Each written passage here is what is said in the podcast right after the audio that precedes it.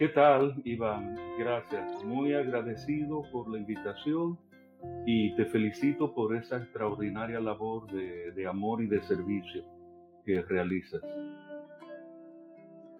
Desde hace varios años, la Organización Mundial de la Salud había dado la voz de alerta, planteando que si miles de millones de personas eh, seguían viviendo con tan altos niveles de estrés y ansiedad, en la década del 2020 nos íbamos a enfrentar a una pandemia de dos condiciones de salud, depresión y cáncer. La situación con el COVID-19 ha agravado esa advertencia de la Organización Mundial de la Salud. Las personas están muy afectadas. Hay mucha confusión, hay mucha información eh, tergiversada que está circulando y pues simplemente, Iván, estamos al pie del cañón. Yo me paso día y noche eh, dando apoyo, enviando materiales a personas en todas partes, en Puerto Rico, todas partes de Estados Unidos, en Europa, en Italia, en España, en Francia, en Inglaterra, en Alemania y desde México hacia abajo toda Latinoamérica, acá en República Dominicana también. Entonces, eh, hay un ángulo que yo quiero resaltar dentro de esto. Tenemos que tomar muy en serio esta situación con lo del COVID, pero hay que clarificar un punto, porque es que se habla de distanciamiento social. No, no, no, ese enfoque no es correcto. Lo correcto es distanciamiento físico y acercamiento social. En resumen, ¿qué ha representado para mí todo este proceso? Bueno, pues la oportunidad de colaborar, de servir, de ayudar a mucha gente. Y llevando ese último mensaje que lo resumo de esta manera. Tenemos la responsabilidad de aplicar el distanciamiento físico. Ese es el distanciamiento que hay que aplicar. Pero en este momento, quizás más que en mucho tiempo, tenemos que estar cerca socialmente. Y yo me paso diciéndole a las personas, mire, haga una llamada. No esté todo el tiempo escribiendo letras en una pantalla, por Dios. Haga una llamada, si es posible, ponga la cámara que esa persona, ese ser querido, familia, amistades, escuche su voz, que vea su rostro con una expresión de fe en Dios, de esperanza, con una actitud positiva de decir, mira, cuenta conmigo, estoy para ti, llámame cuando sea necesario. En resumen, eso es parte del proceso que estamos viviendo. Establecí ese nombre porque esto es una herramienta científica en la cual integro recursos del campo de la psicología, la psicoacústica, que es la investigación de los efectos psicológicos de cualquier fenómeno sonoro en el ser humano. Entonces, psico, psicología, psicoacústica, sonía, sonido.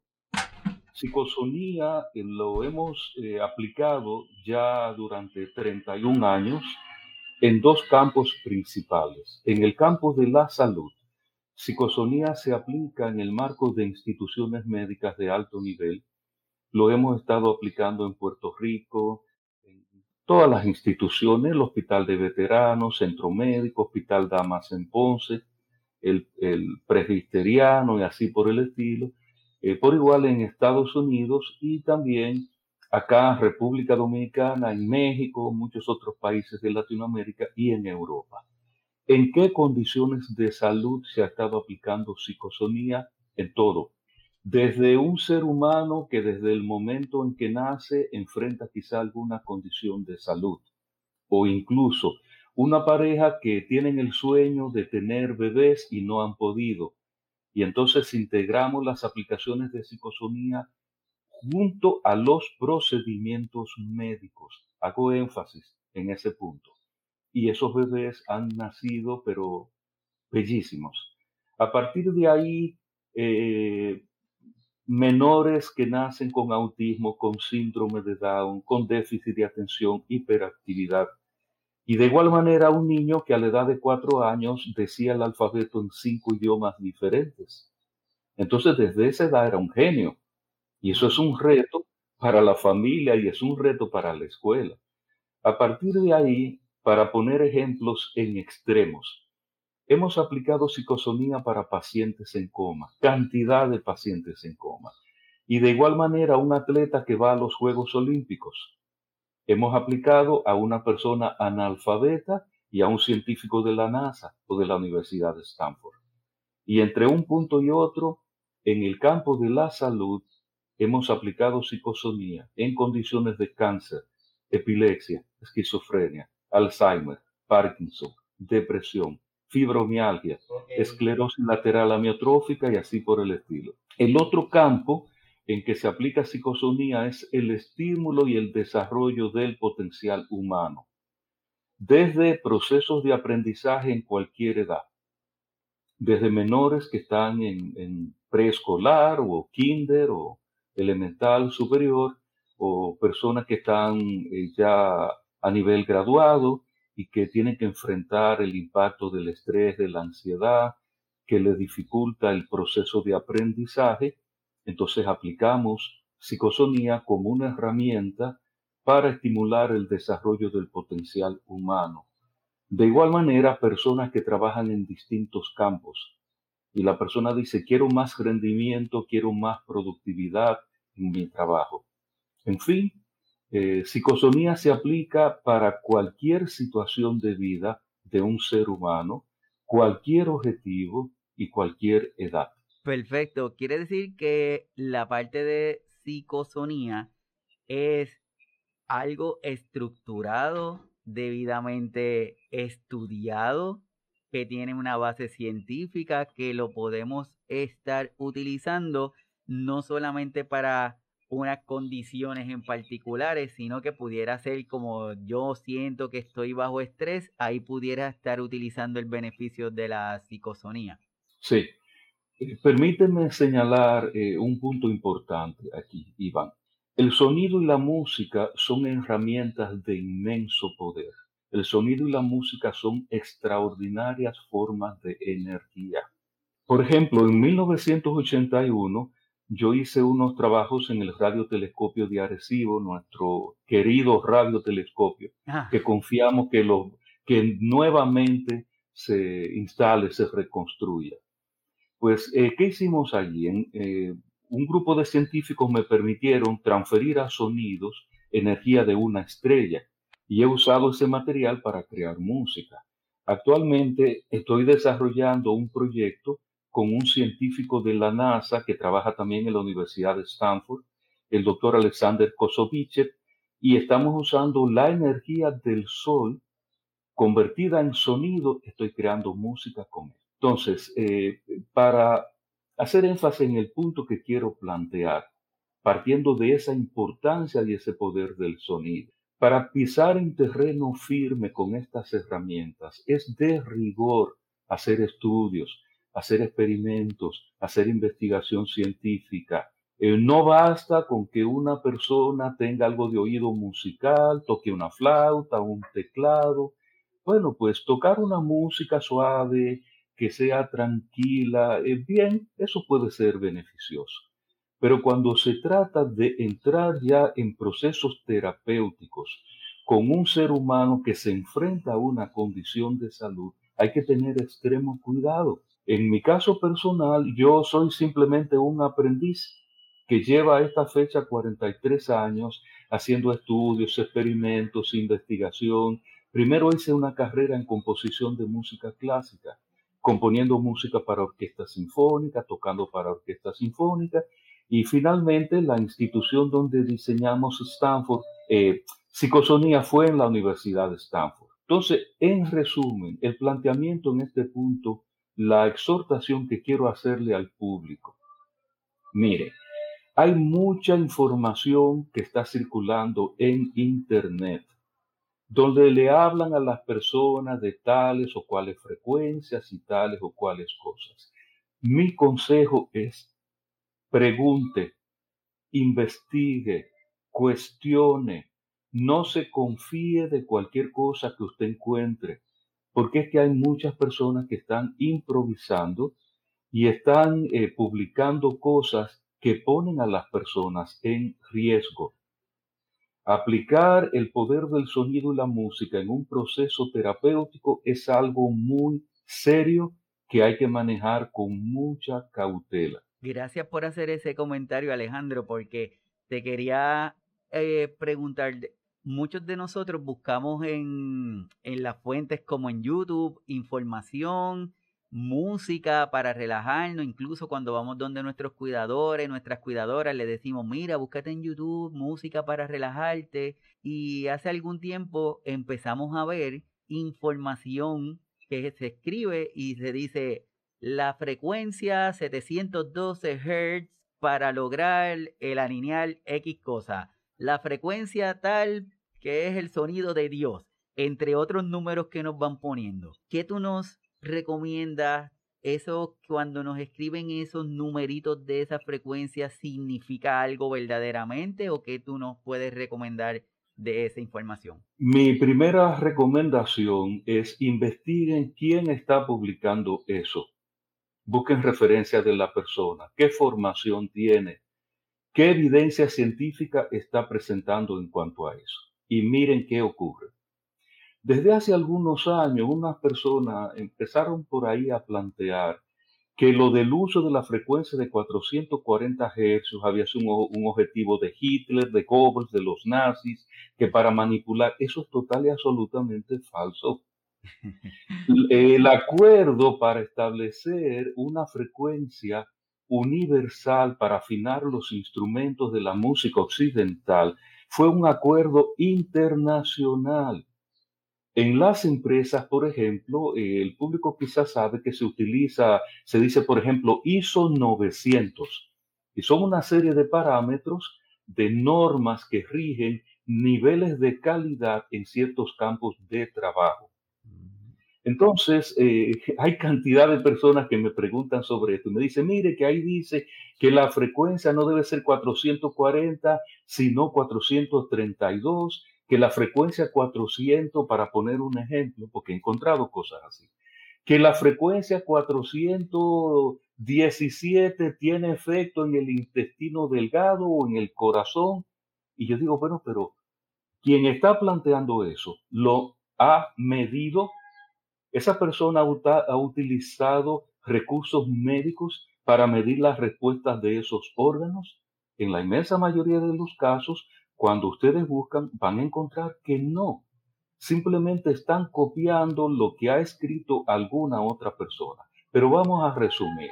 Mire, en acústica existe un fenómeno que se llama resonancia por simpatía.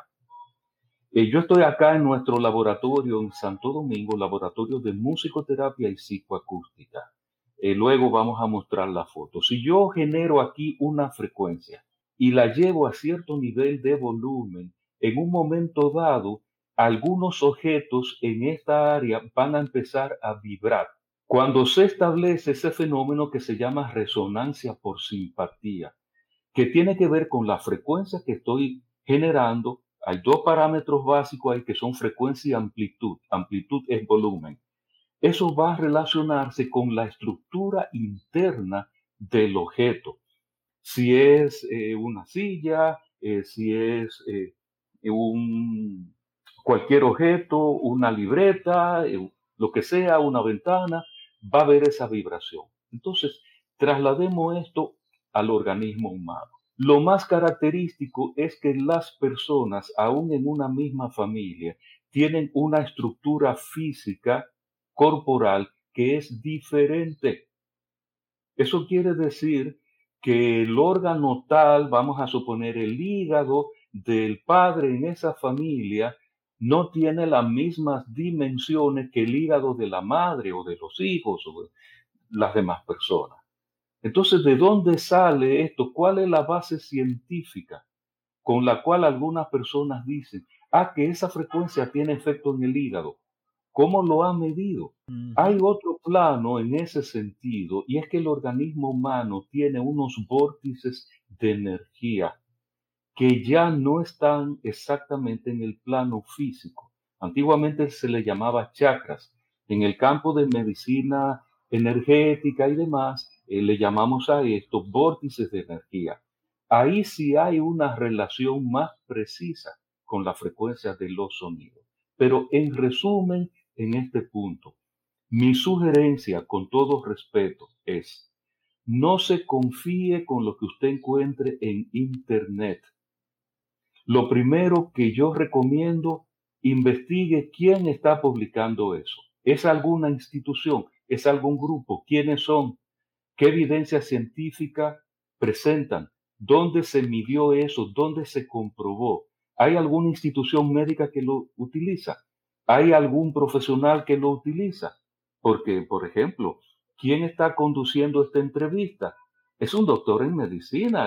Entonces estamos hablando con un especialista que hace una labor extraordinaria brindando ayuda a los grupos de apoyo. De manera que, mire, Existe incluso lo que se llama epilepsia musicogénica. Bajo ciertas circunstancias, algunas frecuencias de sonidos, algunos ritmos, alguna música puede inducir en una persona un estado eh, muy cercano a, una a, a un ataque de epilepsia. Mire qué profundo es esto.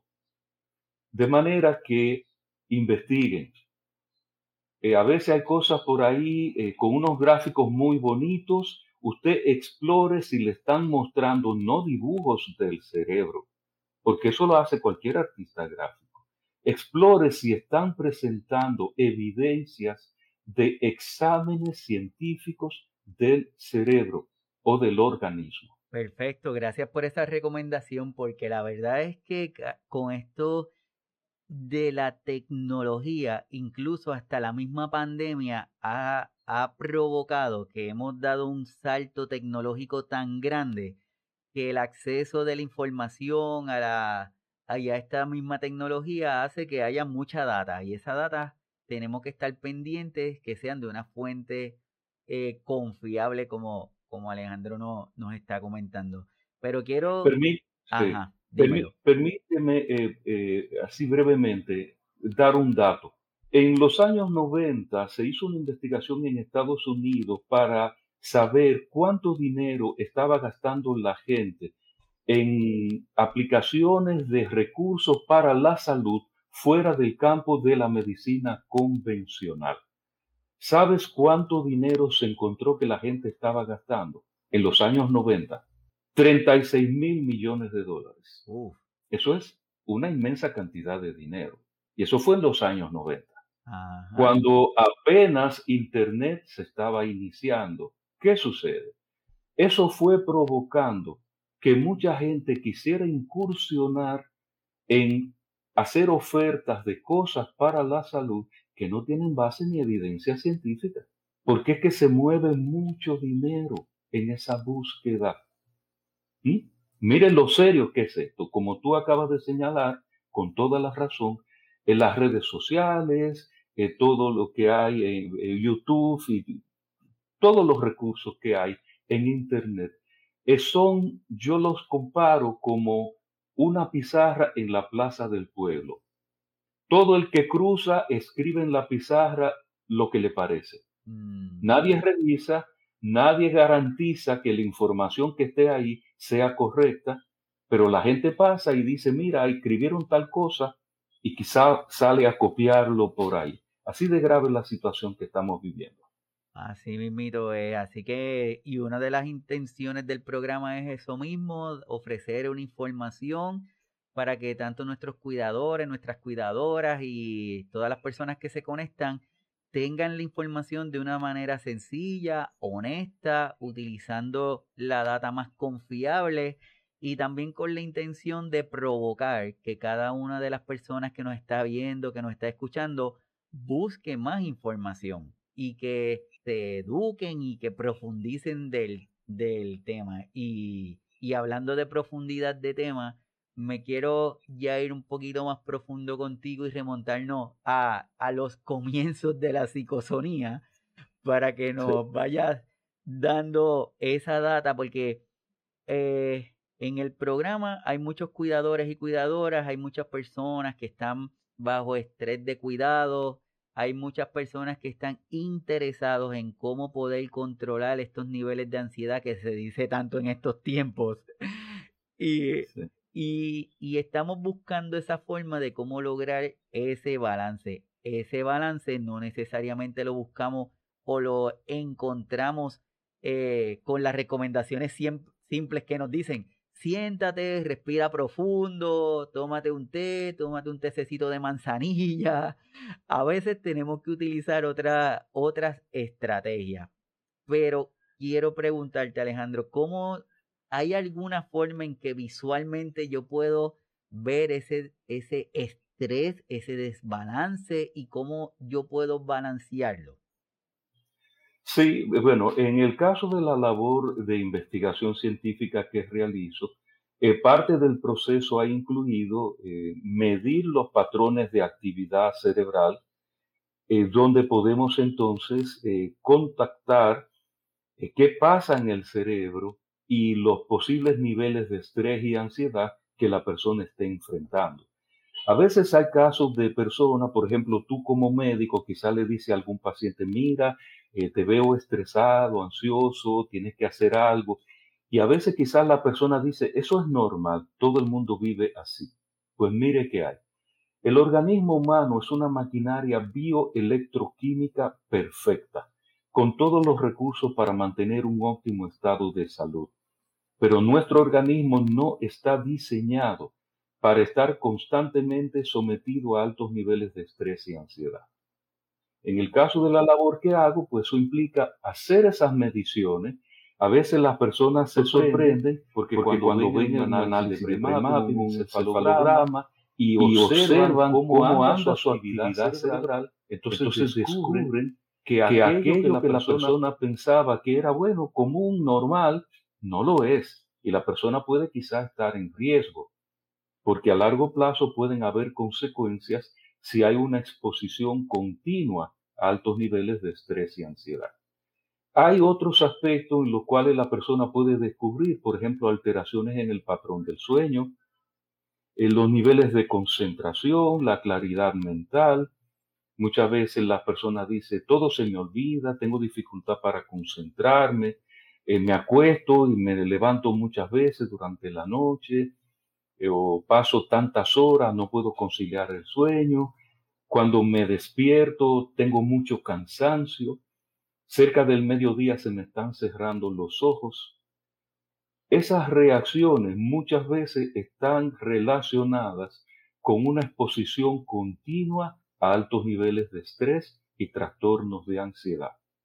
Y eso es, eso que estás diciendo es el día a día de nosotros, lo que es por decirlo de alguna forma curioso, es lograr, lograr transmitirle a la persona que tiene ese síntoma que está muy relacionado a su estilo de vida, por calidad de sueño, los hábitos de alimentación, el sedentarismo, entre otros, provoca que nuestro cuerpo nos dé esas señales, pero muchas veces buscamos la enfermedad no la causa. Entonces le decimos, mira, tienes que bajar el estrés y como que no lo creen. no, eh, eso no debe ser, porque yo siempre he tenido este nivel de estrés. Es una, una de los comentarios frecuentes que hacemos, como si nuestro cuerpo no se nos fuera a, cansar. Permíteme, vamos a mostrar, por favor, eh, los gráficos para que el público vea eh, varios formatos de análisis de la actividad cerebral bueno, aquí tenemos una eh, foto de la entrada de la Universidad de Stanford. Ese edificio al centro es la catedral, es uno de los símbolos de la universidad. La foto de la izquierda, ahí estoy con, sin canas, con mucho pelo. Eso fue cuando yo llegué a Stanford. Esa foto es de 1990. La otra foto en la esquina al lado derecho es de 1995. Eh, pasemos al siguiente gráfico, por favor. Y aquí tenemos, esto es parte de un experimento que hice allá en Stanford. Eh, vamos a, resumirlo de esta manera. Puse un grupo de personas a contestar pruebas para medir la inteligencia. Y mi objetivo era demostrar los efectos de psicosonía para mejorar el cociente intelectual. El gráfico que ustedes ven arriba, que se ven esas montañitas color rosa, es un electroencefalograma, esas dos franjas son los dos hemisferios del cerebro. Los picos altos es actividad en hemisferio izquierdo, el hemisferio que maneja razonamiento, lógica, ciencias, matemáticas y el lenguaje. La franja del lado derecho, que los picos son más bajitos, es el hemisferio derecho que maneja emociones, intuición, la música, el arte y demás. En ese momento, uno de los participantes en el experimento de Alemania estaba contestando 10 pruebas para medir el cociente intelectual. De las 10 pruebas contestó correctamente a 8 en 5 minutos 55 segundos. Ese gráfico nos demuestra que en este caso él estaba haciendo un esfuerzo mental considerable en hemisferio izquierdo, por eso esos picos altos que vemos. En el experimento pasábamos luego a una segunda prueba otra vez 10 preguntas, pero más complejas, más difíciles. Y ahí las personas estaban escuchando psicosonía. Porque en la primera prueba era en silencio y eran pruebas individuales. Observen entonces cómo en el siguiente gráfico la actividad en los dos hemisferios del cerebro descendió notablemente porque al aplicar psicosonía estamos produciendo un estado de armonía y balance en todo el cerebro. Ahora, esa persona de Alemania tiene más, mejor concentración, más claridad mental, mejor capacidad de análisis y el resultado fue perfecto. Contestó correctamente a las 10 preguntas en 5 minutos 59 segundos. De manera que si llevamos el cerebro a estados de armonía y balance, nuestras capacidades van a mejorar. Es lo contrario si el cerebro está alterado por niveles de estrés y de ansiedad elevados. Eh, pasemos por favor al siguiente gráfico, Iván. Bien, el gráfico, eh, tenemos aquí dos cuadros. El cuadro del lado izquierdo eh, presenta un análisis de brain mapping, un hombre de 50 años. Esa prueba la hice acá en nuestro laboratorio en Santo Domingo. Y vemos aquí cuatro cabezas que representan los cuatro niveles mentales básicos. Beta es el estado consciente, estado de alerta. Alfa es la primera etapa del sueño, cuando hacemos un relajamiento, una meditación. Zeta ya estamos más profundo, estamos soñando. Y delta es la fase más profunda del sueño. Cada uno de esos niveles está representado, como ustedes observan, con esas cabecitas. Pero tenemos otro parámetro, el color. El color rojo representa los mayores niveles de actividad. El color como verde yendo al gris son niveles mínimos.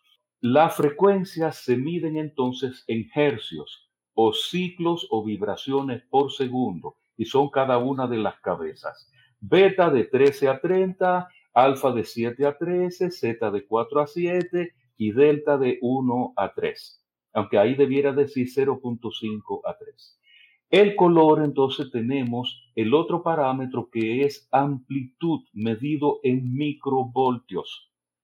¿Qué tenemos aquí en este caso? Ese paciente estaba recostado en un sofá aquí en nuestro laboratorio, una posición cómoda, ojos cerrados, ningún esfuerzo, ninguna actividad. En una situación así, no debiera haber ese color rojo, porque no está haciendo esfuerzo. En este caso específico, eso representa altos niveles de estrés y de ansiedad. Pasamos luego a una segunda prueba. Ahí puse el paciente a escuchar una de nuestras obras con psicosonía.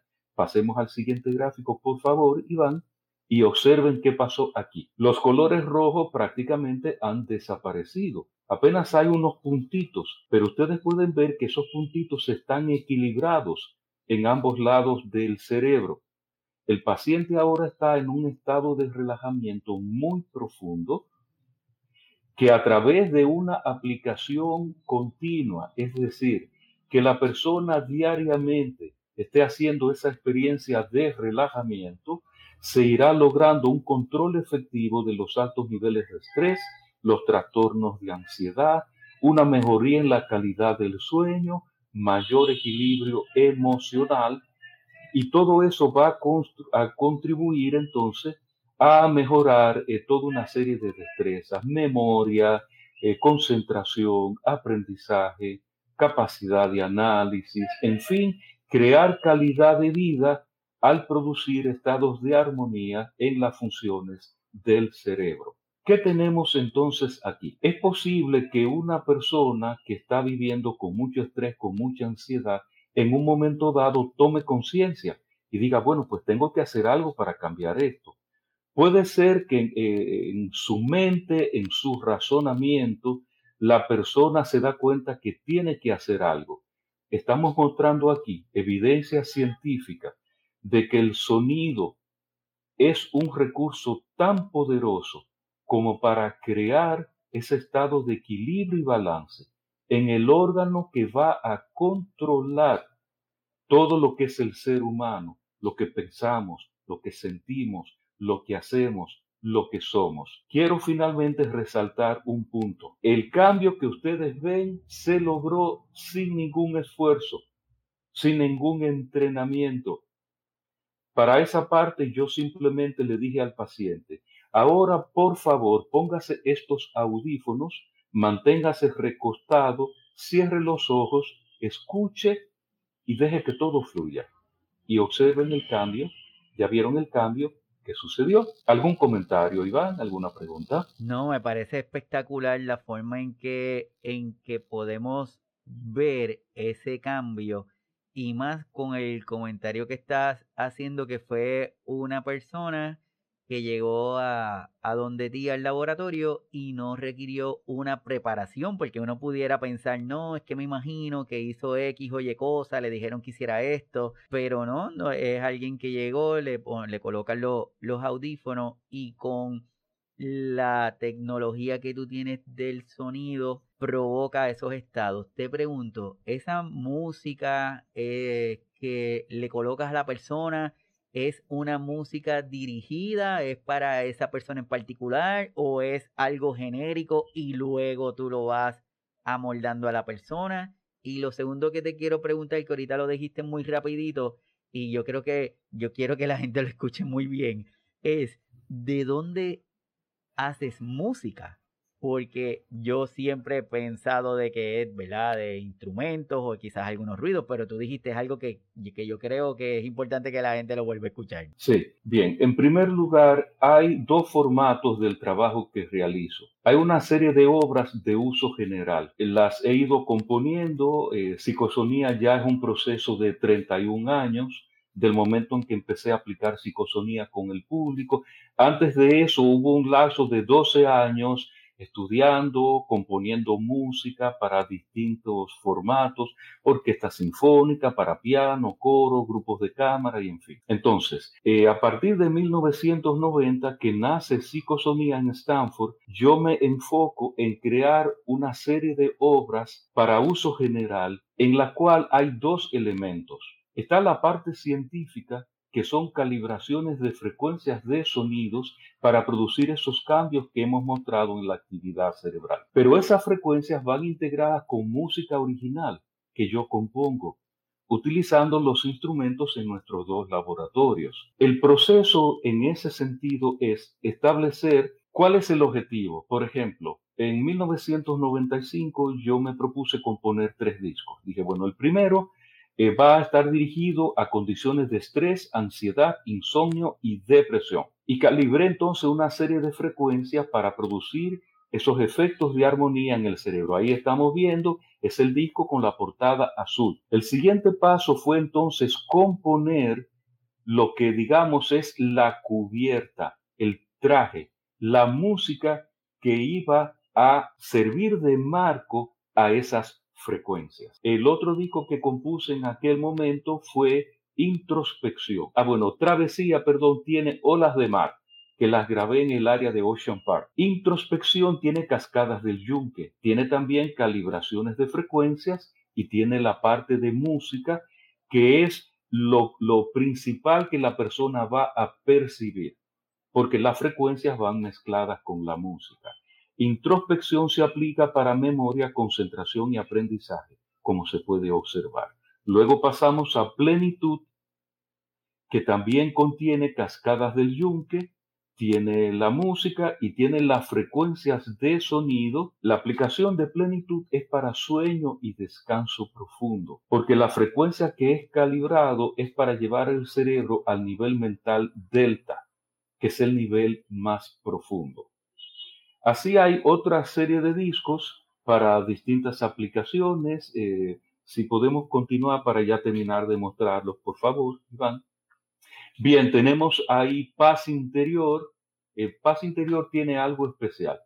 Hay eh, cuatro piezas y en dos de ellas he integrado los latidos del corazón de un bebé en el vientre materno. Se aplica también, al igual que travesía, para estrés, ansiedad, insomnio y depresión. La diferencia es que paz interior es muy adecuado para los nenes, para los chiquitines, pero se puede aplicar con personas de cualquier edad. El caso de travesía, el estilo de música que compuse es más adecuado ya para quizás adolescentes, ya en edad un poco llegando a la adultez y personas adultas. Eh, seguimos entonces, el próximo es eh, Reiki, son 12 piezas eh, que las compuse para cada una de las posiciones de Reiki. Ese disco lo compuse en 1991 y fue la primera vez en todo el mundo que se creó una música es diseñada con un criterio científico para aplicarse con la técnica de Reiki, que se creó en Japón y se basa en aplicar energía de sanación con las manos. Seguimos, por favor. Alejandro, me llama la atención de ahí que dice armonizados con energía del sol y la tierra. Sí, eh, ah, ahí tenemos. Sí, Madre Gaia padre Helios. Bien, eh, compuse este disco hace varios años. Eh, tuve la oportunidad de obtener la transferencia sonido de la energía del sol. Entonces, eh, también obtuve frecuencias de energías que se producen en la ionosfera que rodea nuestro planeta.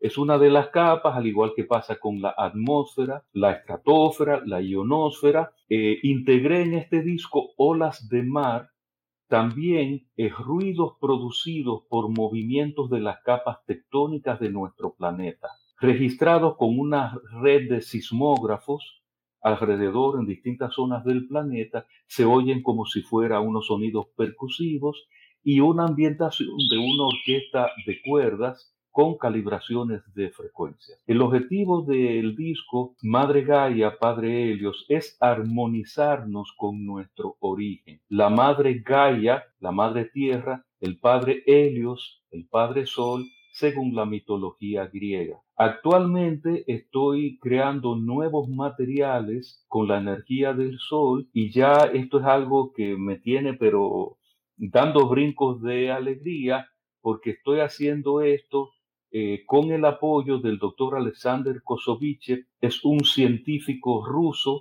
su especialidad es la física. El doctor Kosovichev trabaja con la NASA y la Universidad de Stanford.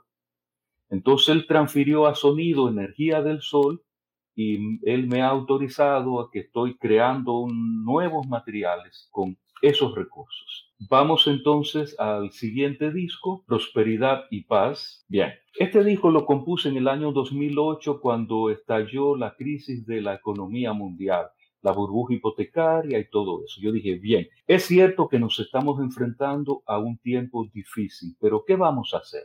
¿Nos vamos a rendir? No, tenemos que empoderarnos para enfrentar estos retos tan difíciles. Y en este disco entonces integré otro elemento, la voz, con una serie de decretos con planteamientos dirigidos a fortalecer autoestima, fortalecer capacidades, a una visión de empoderamiento. La palabra prosperidad yo la enfoco como calidad de vida. El dinero es solo uno de los elementos de la prosperidad. Prosperidad significa tener salud, tener amor, tener relaciones positivas con la familia, con la pareja, con la gente. Eso es prosperidad. Y ese es el enfoque de ese disco. Los recursos para llevar el cerebro a esos estados de armonía y balance. En ese disco utilizo el mar de Puerto Rico, el yunque, las frecuencias, la música y la voz con esos decretos esas afirmaciones de empoderamiento. En resumen, estos son materiales de uso general. Las personas los adquieren, los aplican para las indicaciones que ya hemos señalado. Está entonces la otra herramienta que es el trabajo más profundo, que es el diseño de una herramienta de crecimiento cognitivo. Para esto, entonces, ah, bueno, esta foto es de nuestro laboratorio en Puerto Rico. Pueden ver ahí los instrumentos que utilizo para componer la música. Pueden ver las computadoras, los monitores, los sistemas para medir actividad cerebral y todo eso. Eh, seguimos al próximo gráfico, por favor. Aquí una primera, un primer plano de los instrumentos. Entonces, eh, este es el laboratorio acá en Santo Domingo. Si miran mi cabeza, pueden ver que tengo electrodos porque yo soy el primero que aplico estos recursos conmigo mismo. Y cuando estoy creando algún material nuevo, lo primero es aplicármelo yo, ver qué pasa en mi cerebro y tengo toda una cantidad de amigos de muchos años en todos los campos que tienen que ver con la salud y el campo científico, neurólogos, psiquiatras, médicos generalistas, oncólogos, psicólogas, y entonces con toda esa gente yo les entrego esos materiales nuevos y hacemos evaluaciones para medir qué efecto tiene ese material nuevo antes de empezar a aplicarlo con el público. Entonces, Decíamos el material de crecimiento cognitivo. Se graban en una serie de decretos que se dirigen a cualquier objetivo específico que la persona quiera trabajar. Voy a poner un ejemplo. En México, en 1998 me refirieron un paciente de cáncer en el pulmón, en una etapa avanzada. ¿Cuál era el estado del paciente? Muy deprimido angustiado, de noche no dormía, niveles de estrés, trastornos de ansiedad elevadísimos. Yo les redacté en coordinación con una de las doctoras que lo atendía, que fue quien me hizo el referido, les redacté una serie de decretos enfocados en su condición de salud. Por ejemplo, él decía, todas las células de mis pulmones son perfectamente sanas. Mis pulmones son sanos, fuertes, vigorosos. Yo respiro de manera completa y profunda. Mis pulmones se llenan de oxígeno, salud y vida. Toda una serie de mensajes, afirmaciones, decretos con su propia voz fortaleciendo objetivos de autoestima, salud en, especial, pero también aspectos de productividad, prosperidad y relaciones interpersonales. Él puso todo el interés de oír ese material varias veces al día. Entraba en estados de relajamiento cada vez más profundo. ¿Y qué sucedió? Los altos niveles de estrés y ansiedad se fueron normalizando, controlando, ya estaba tranquilo, estaba relajado, podía concentrarse en sus actividades. El patrón de sueño se normalizó, ya estaba durmiendo teniendo un sueño de calidad. Su actitud mental y emocional empezó a cambiar porque antes él pensaba que ya no había nada que hacer, pensaba que los médicos no iban a resolver nada. Graso error, siempre hay que confiar en los médicos y seguir la indicación del que sabe que es el médico, como en este caso el doctor Iván Rodríguez Colón. Pues entonces, ¿qué sucedió? En ese conjunto de cambios, controlar estrés, ansiedad, insomnio, superar estados depresivos, asumir una actitud positiva, el tratamiento médico que el equipo médico que atendía estaba aplicando con él tuvo un mejor resultado. Final de la historia, a los cuatro meses, la doctora María de la Luz Gómez, que fue quien me refirió el paciente cuando yo estuve aquella vez allá en México, me llamó a Puerto Rico. Me dijo, ¿sabes qué? El cáncer de fulano de tal ha tenido una remisión de 60%. ¿De qué estamos hablando? Yo no estoy diciendo, ay, tenemos un sonido mágico que cura el cáncer. Yo creo que el sonido tiene ese poder y por eso he dedicado 42 años a hacer estudio, experimento, investigación.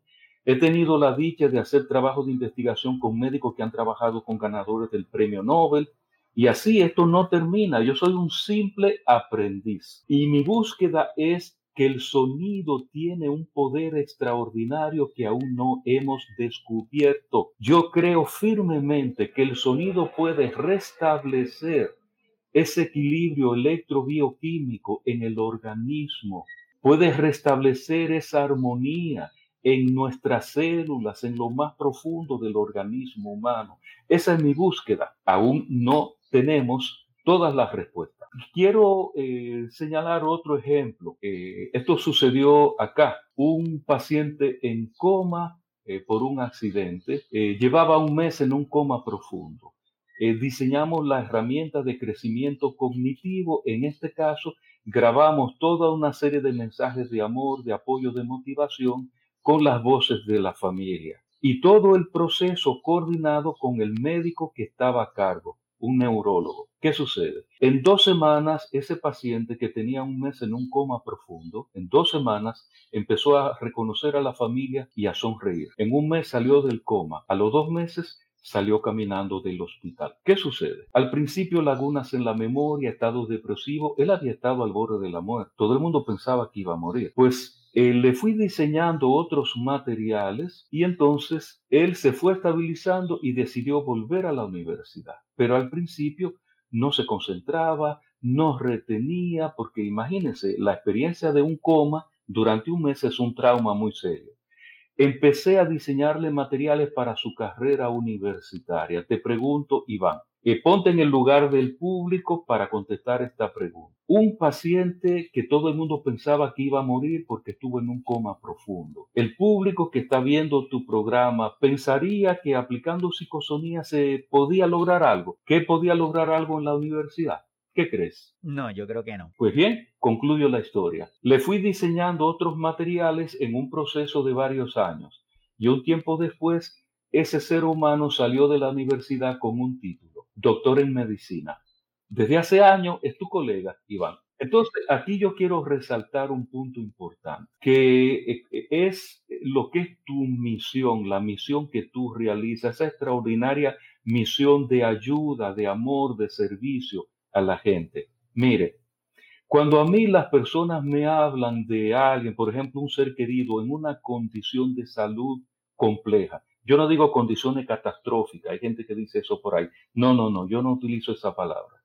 Yo siempre hago un planteamiento de que hay que tener fe, hay que tener esperanza y hay que echar la pelea. Cuando yo me reuní con la familia de ese paciente que acabo de describir su proceso, la madre con tanto dolor, tanta angustia de tener un hijo, en aquel entonces tenía 22 años, en un coma profundo. Y ella me dice, pero ¿cómo es eso? Pero ¿cómo usted dice que unos sonidos con una música? Mire, llevamos un mes luchando, se han aplicado todos los recursos médicos, no se logra nada. ¿Cómo uno sonido, una música puede lograr algo? Y yo le dije, mire, en primer lugar yo me solidarizo con ustedes. Esto es una situación muy dolorosa. Pero yo les propongo, apliquemos recursos con una base estrictamente científica. No es simplemente una musiquita de relajamiento. Y permítame decir con humildad, yo le dije a aquella familia, a esta fecha llevo años aplicando estos recursos en Estados Unidos, Europa, Medio Oriente, Latinoamérica, Puerto Rico, aquí en República Dominicana. Apliquemos esto en coordinación con los médicos. Punto fundamental, en coordinación con los médicos. Cuando se trata de salud, quien sabe es el médico, porque nosotros los latinos somos muy dados a autorrecetarnos Cuidado, no, no, no, no. Que la vecina, que la comadre, no. Usted habla con el que sabe que es el médico, en este caso el doctor. Iván, pues, ¿qué sucedió? Yo le dije, apliquemos estos recursos en coordinación con los médicos. Tengamos fe, tengamos esperanza y echemos la pelea. Yo le aseguro que algo positivo vamos a lograr.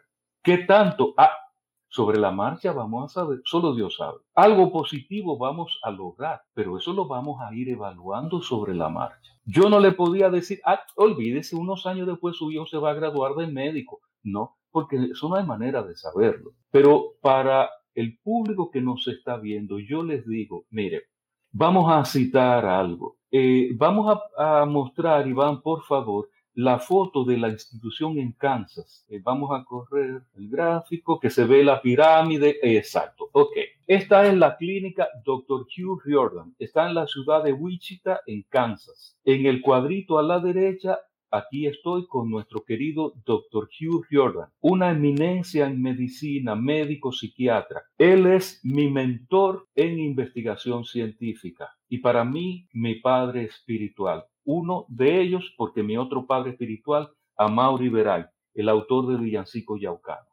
Pues, ¿qué sucede? El doctor Jordan fue presidente de la Asociación Americana de Medicina Holística. Esa es una organización formada por médicos y ellos establecieron lo que llamaron los 12 principios de la Asociación Americana de Medicina Holística. ¿Qué dice el principio número uno? El amor incondicional es la medicina más poderosa. El amor incondicional es la medicina más poderosa. Si en algún momento el público que nos está siguiendo, en su familia, ustedes se enfrentan a alguna condición compleja, con algún ser querido, hay que tener extremo cuidado de no hablar en presencia de esa persona nada que signifique pena, llanto, lamento, tragedia. No, no, no, no. Frente al paciente hay que hablar de fe en Dios, de esperanza, de amor. Claro, no es hablar de soluciones mágicas, porque eso solo funciona en las películas y en las novelas. En la vida real, sí, en la vida real tenemos que hablar con evidencia científica, es lo que estamos mostrando. Pero mire qué hay. Eh, voy a poner un ejemplo. En 1984 en Puerto Rico me refirieron un paciente de cáncer en etapa terminal. Muy conmovedor el caso, 18 años. Estaba allí en Centro Médico. Cuando yo fui, el paciente aún estaba consciente. Yo fui un sábado, empezamos a aplicar el material, pero ya el proceso era ya, era los últimos días. Él entró en coma el lunes siguiente. O sea, yo le llevé material el sábado, pero ya el lunes entró en coma. No hubo tiempo de hacer nada.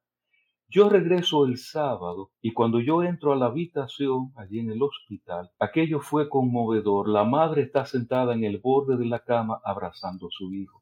Yo entro y en voz baja saludo, ella se da la vuelta, me entrega una foto de su hijo y me dice, mire a fulano en sus mejores tiempos. Me dijo el nombre de su hijo. Y yo le dije, por favor, ¿podemos salir un momento al pasillo? Ella me acompaña al pasillo. Yo le dije, mire, esto es muy conmovedor. Yo me solidarizo con usted.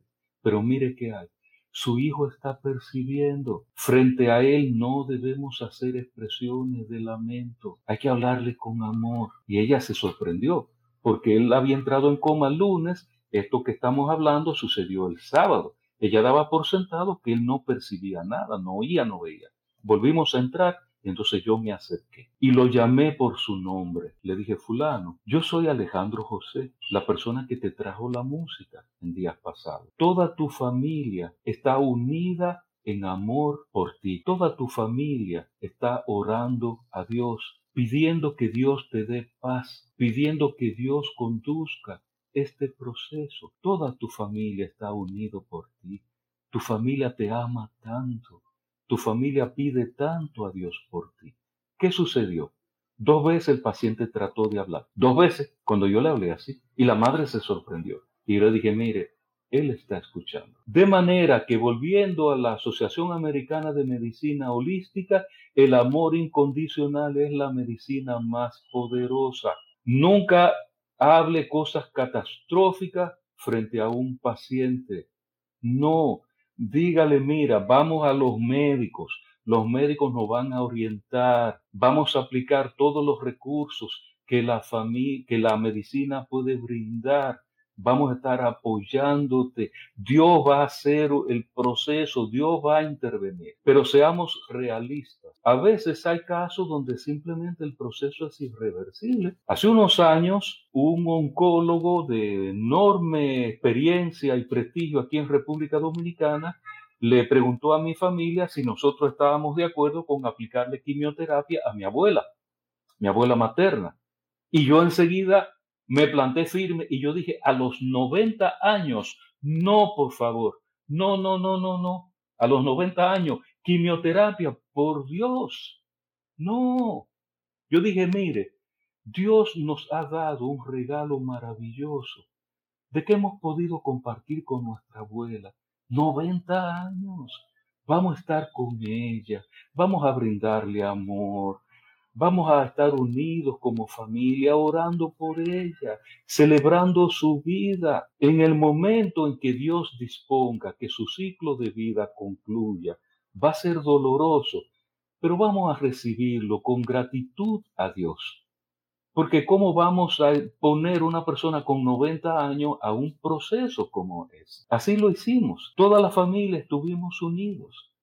Y cuando llegó el momento, pues lloramos todo lo que hubo que llorar. Bueno, pues somos seres humanos. Y despedimos a mi abuela con todo el amor y dando gracias a Dios. La intención es dirigirnos a los cuidadores, a las cuidadoras que están bajo esta eterna batalla, tanto física como emocionalmente, para mantener al paciente, muchas veces olvidándose de ellos mismos y hemos intentado que ellos entiendan la importancia de que ellos se cuiden. Y de ahí surge este tipo de situación en donde llegan las personas a la casa de nuestros cuidadores y le empiezan a decir cosas al paciente y queremos y le hemos dicho desde este foro que la importancia de no decir esas cosas y que es bueno que tú lo estás diciendo ya de la parte científica con una base de que si vamos a decir cosas las decimos fuera de la habitación donde está el paciente y con el paciente pues todo lo mejor y de ahí quiero preguntarte Alejandro que el tiempo va a las millas y no quiero eh, perder la oportunidad nuestros cuidadores y nuestras cuidadoras. Y hablamos de cuidadores porque en los últimos años esto ha ido evolucionando y cada vez son más los varones que se integran a esta tarea de cuidar. Están bajo mucho estrés y llega el punto eh, en que muchos de ellos pueden llegar a sufrir el famoso síndrome del cuidador agotado, que no me gusta decirle quemado, pero el síndrome del cuidador agotado, y llegan hasta perder la capacidad de, de ellos analizar y entender lo que ellos están haciendo porque no se están cuidando. Desde tu perspectiva eh, científica, de tu estudio, de la técnica de la psicosonía, ¿qué le puedes decir a cada uno de esos cuidadores y cuidadoras que nos están escuchando? Bien, en primer lugar yo les felicito por esa labor de amor y servicio. El doctor Albert Schweitzer, Premio Nobel de la Paz 1952, dijo, las únicas personas verdaderamente felices serán quienes hayan encontrado algo para servir a los demás. Tuve la dicha de hacer investigación con el asistente del doctor Schweitzer, pero mire qué hay. Hay una ley de vida y es que nadie puede dar lo que no tiene. Para ustedes brindar eh, todo el amor, toda la motivación, todo el apoyo, todos los recursos. El primer paso es que ustedes se fortalezcan, que se cuiden. Desde que empezó la pandemia, yo estoy dando apoyo a cantidad de personas, desde los mismos médicos, eh, psicólogos, especialistas en distintos campos de la salud, pero también a grupos de apoyo que muchas veces están desbastados por el impacto de toda esta situación. ¿Y qué es lo primero que yo les planteo? Le digo, mire, cuando usted se coloca frente a ese paciente, que usted le quiere brindar apoyo, si el paciente ve en su rostro cansancio, agotamiento, ve estrés, ve ansiedad, ve angustia, eso no va a favorecer. Entonces, para usted brindarle ese apoyo tan valioso al paciente, que el paciente vea en su rostro una expresión de esperanza, de fe, una sonrisa. Hay que construirlo en uno. A veces yo estoy hasta medianoche atendiendo a una persona que está en un país donde el horario hay una diferencia y quizá la hora en que ese paciente puede hablar conmigo es a las 8 de la noche pero está en California o está en México y para mí son las 11 o las 12 o la 1 de la madrugada. Y a veces empiezo a atender personas desde las 6, 7 de la mañana porque están en Europa. Pero ¿qué sucede? Yo soy el primero que aplico estos recursos conmigo porque me tengo que fortalecer para poder entonces servir y ayudar. En resumen, por favor, no se acostumbren a estar con altos niveles de estrés y de ansiedad. No, no, no, porque eso simplemente es una cuestión de resistencia, de ver hasta cuándo el organismo va a resistir sin que hayan complicaciones serias de salud. Usted se tiene que cuidar primero para poder servir y ayudar al paciente o a los familiares. Y quiero hacer énfasis en lo que Iván acaba de mencionar de la gente que viene que dice cosas. Mire, cuando un ser humano se encuentra en una condición de salud compleja, hay que cuidar las visitas, porque a veces es un arma de doble filo que todo el mundo quiere venir a visitar y quiere venir a ver. Y a veces puede ser que alguien saca un celular y quiere tomar una foto. No, no, no. Hay que tener mucho cuidado con eso. Yo me voy a poner de ejemplo. Si yo me enfrento, gracias a Dios yo tengo una salud de hierro, si yo me enfrento a una condición de salud compleja, yo no quiero un desfile de gente que venga a estarme diciendo, ay bendito, pero el pobre, pero ¿y qué te pasó? Y mire, yo te veo tan mal y tan demacrado. No, yo quiero gente que me diga, Alejandro, mira, estamos contigo, vamos a echar para adelante. Es como dicen en México, échale ganas, estamos contigo, estamos orando por ti. Pero es importante también la cantidad de personas, porque a veces eso abruma al paciente.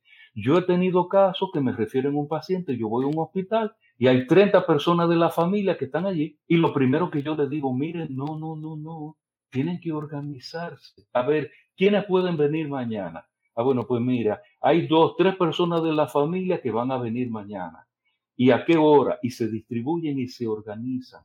Porque al mismo paciente le provoca estrés y ansiedad está recibiendo mucha gente que está viniendo a cada momento a verlo. Todo eso hay que controlarlo. Así es, y gracias por esos consejos, porque verdaderamente es algo que vemos en el día a día y sabemos que nuestra idiosincrasia como latinos, que nos gusta ese contacto, por eso es que esta pandemia nos cuesta un poquito más, pero es importante reconocer las situaciones y los procesos que están pasando nuestros pacientes y, nuestros cuidadores. Así que te agradezco mucho lo que, lo que les estás comentando. Y yo creo que la intención de nuestra conversación del día de hoy va dirigida a que cada uno de nosotros entendamos que están los recursos, que lo importante es buscar y acercarnos a las fuentes correctas para poder tener resultados esperados si buscamos información de fuentes que no son correctas, pues probablemente los resultados no van a ser los esperados. Alejandro, un comentario final que tengas para cada uno de nuestros cuidadores y cuidadoras y todo el mundo que está conectado hoy. Eh, citando nuevamente la Asociación Americana de Medicina Holística, el principio número dos dice, la óptima salud es mucho más que la ausencia de enfermedad. ¿Qué tenemos con esto? Óptima salud es tener amor, es tener alegría, es tener relaciones positivas con las personas. Y si toca que hay que enfrentar alguna condición de salud, estar unidos, tener fe, tener esperanza. Y en estas circunstancias de la pandemia, recuerden, tenemos que asumir con responsabilidad de manera estricta el distanciamiento físico y tenemos que aplicar quizá hoy más que en mucho tiempo el acercamiento social. Por favor, tome el teléfono, haga esa llamada, si es posible, ponga la cámara, dígale a ese ser querido, dígale, mira, quería oír tu voz, Quería decirte que yo te quiero, que yo te amo, que puedes contar conmigo. Lo que sea que suceda, llámame, estoy pendiente de ti. Porque en la medida en que manifestamos ese sentido de solidaridad humana, es como vamos entonces a sobrellevar todo esto. Porque recuerden, el COVID-19 tiene un rango de impacto en mucha gente alrededor del mundo. Pero el impacto emocional de esta situación es mucho mayor. Gracias a Dios hay unas vacunas que ya se están aplicando, pero cuando logremos el control efectivo del COVID-19, entonces es que la gente va a descubrir las consecuencias en la salud mental. Miren, amigas, amigos, el público no se imagina las dimensiones de el impacto en la salud mental. Yo puedo decirlo porque estoy al pie del cañón, como dijimos, día y noche, eh, dando apoyo, ayudando personas, y yo felicito a todo el grupo de ustedes por esa labor de amor y de servicio. Si les interesa información, eh, luego en, el espacio de, Iván, del grupo, bueno, ahí está nuestro correo electrónico, eh, la página en Facebook, la página en Internet. Eh, nos escriben y con mucho gusto les vamos a enviar información. Y entonces voy a hacer otro ofrecimiento. Si ustedes me escriben y ponen que vieron este, este diálogo, les voy a enviar una pieza de psicosonía como un obsequio. Muy bien. Para que Y de verdad te agradezco mucho eh, todo lo que has hecho, que hayas sacado de tu tiempo, porque sé que, que la agenda estaba súper cargada y que hayas aceptado estar aquí con nosotros. Eh, lo agradecemos enormemente y estamos disponibles para lo que tú entiendas que podemos ayudarte. Estamos disponibles y esperamos tenerte en una próxima ocasión, que no te hayamos tratado tan mal y que quieras regresar.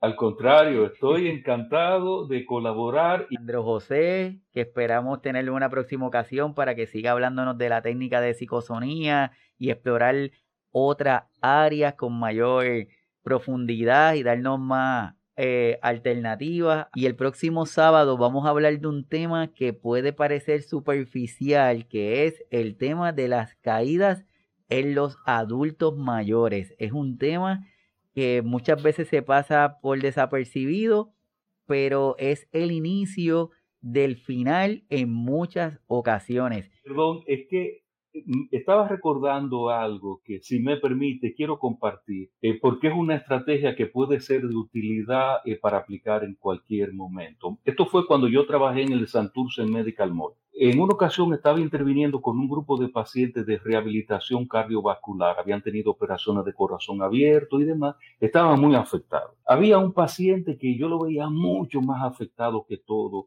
Una expresión sombría en su rostro, muy tenso. La esposa estaba con él recuerda lo que sintió cuando usted vio a esa dama por primera vez, con todo respeto, y la esposa mirándome con una carita de nena traviesa, y él como mirándome como, pero ¿qué, me está diciendo esta persona? Y yo enseguida le dije, ¿cómo hizo usted para acercarse a ella? ¿Qué hizo ella? ¿Le prestó atención o miró para el otro lado? ¿Cómo usted la convenció para que le diera una cita? ¿Cómo usted le tomó la mano por primera vez? ¿Cuándo se dieron el primer beso? ¿Cuándo usted fue a conocer los suegros? ¿Y cuándo usted fue a pedir la mano? ¿Dónde se casaron? ¡Wow! La luna de miel. Cuando ella le dio esa noticia maravillosa de que estaba embarazada. ¿Cómo usted se sintió?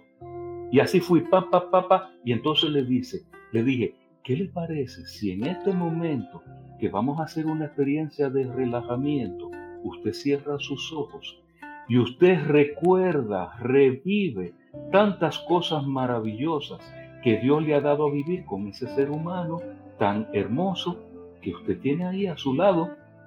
Eso es parte de lo que se llama visualización creativa. Pero esto es un enfoque más efectivo porque no es buscar que el paciente se imagine algo nuevo, es apelar a una memoria de vivencias muy importantes que están guardadas ahí. Este es un recurso que se puede aplicar en cualquier momento. Perfecto. Y hablando y siguiendo de esa línea, pues entonces le queremos decir a cada una de las personas que están con nosotros feliz día del amor y de la amistad, que es para aquellos países que se celebra, ¿verdad? Aquí el, el día de mañana. Gracias a todas las personas que se conectaron y nos vemos el sábado que viene, 11 de la mañana con un nuevo episodio de Signos Vitales, su podcast de salud. Así que hasta luego, don Alejandro. Bye.